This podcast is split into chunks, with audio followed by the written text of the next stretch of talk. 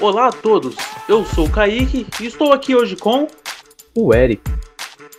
E nós vamos falar hoje sobre talvez uma polêmica aí, ó, que é os Estados Unidos versus o Brasil. E para já dar início nesse assunto, já chamei o Eric aqui para falar um pouco sobre o, os votos. É que o sistema lá é bem mais complexo que do Brasil.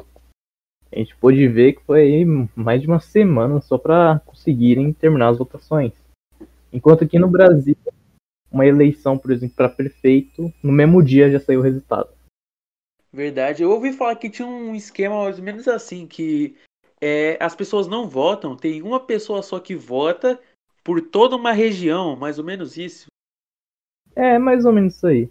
Na verdade, eles votam, tipo, cada estado. Eles contam os votos de cada estado. Então, por exemplo, em um estado tem 50 delegados, que tipo, a quantidade de delegados são é, compatível com o número de habitantes. Então, quanto mais populoso o estado, mais delegados ele vai ter. Isso, eu ouvi também a expressão é, é quem ganha leva tudo, algo, algo parecido. Exatamente. Então, tipo, um exemplo. Tem um estado, um estado tem 50 delegados. 30 desses delegados votam no Trump. Aí 20, os outros 20 votam no Biden. Ao invés do Trump levar os 30 votos desses delegados, ele leva 50. Ou seja, ele pega os outros 20 do Biden. Então é assim que funciona. Quem ganha vai levar todos os votos, o total de votos. Nossa senhora, realmente. É complexo lá. E aí depois eles juntam tudo e é, contam. Junta todos os votos. Sabe? Aí quem ganha mais é eleito presidente, no caso. Isso mesmo. E também vale lembrar que eles, é, em vez de. Tipo, eles não têm uma urna eletrônica lá, então é tudo por carta. Eles contam cada papel. E Nossa, gravam. Credo.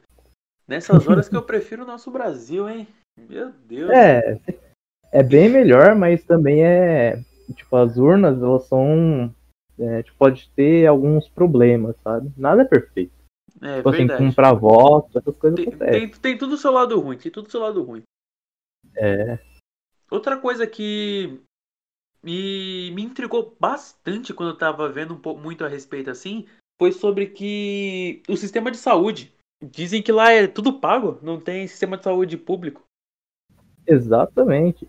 É, esses dias o pessoal tava falando sobre privatizar o SUS. E a gente seria igual o sistema do, dos Estados Unidos. E lá é complicado. Se eu quebro um braço e quero chamar a ambulância, quanto que fica essa brincadeira? essa brincadeira aí é uns mais de mil dólares, só pra chamar. Nossa senhora, ah não. É só pra ela te buscar. O, se for pra tipo, consertar um braço, é mais de 10 mil dólares, por aí. Nossa, sabe? eu prefiro é arrumar sozinho meu braço. Eu falo, não, deixa que eu arrumo aí. Oxi. Levanta, coloca o band-aid e já tá é, pronto já. Passa o metiolate, passa o metiolate. é, exatamente. é.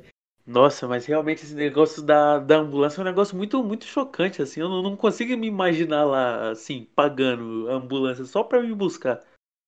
Então, e enquanto aqui no Brasil é totalmente de graça. Você tá ali, tipo, você torceu o dedinho, você chama a ambulância.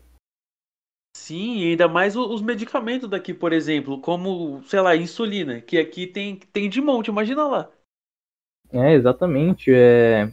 Tem até, tava rolando um vídeo aí pela, pela internet de uma mulher que ela pagava, se eu não me engano, era mais de 10 mil dólares por ano comprando insulina. Insulina é, um, é algo que você precisa para sobreviver, quem tem diabetes.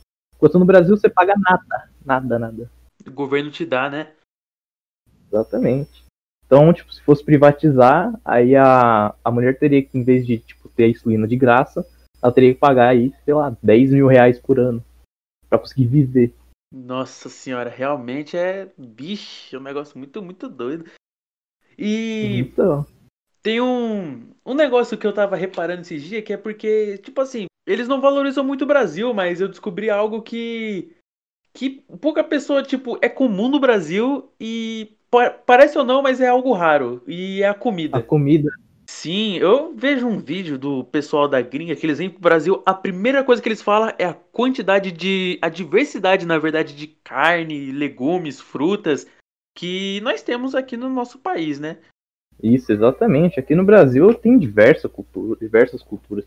Você pode viajar pelo Brasil e descobrir muita coisa diferente. Verdade, verdade. E aí eu nunca entendi porque fala que é mandado para fora do país tudo que é de maior qualidade, correto?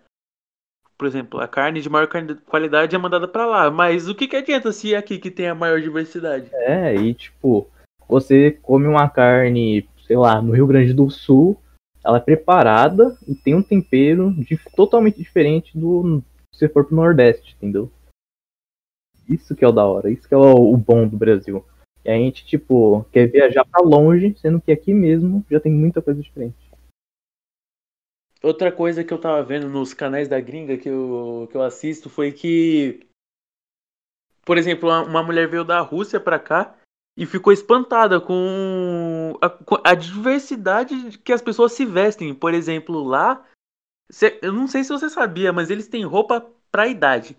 Por exemplo, se você é idoso, você usa roupa de idoso. Se você é jovem, você usa roupa de jovem.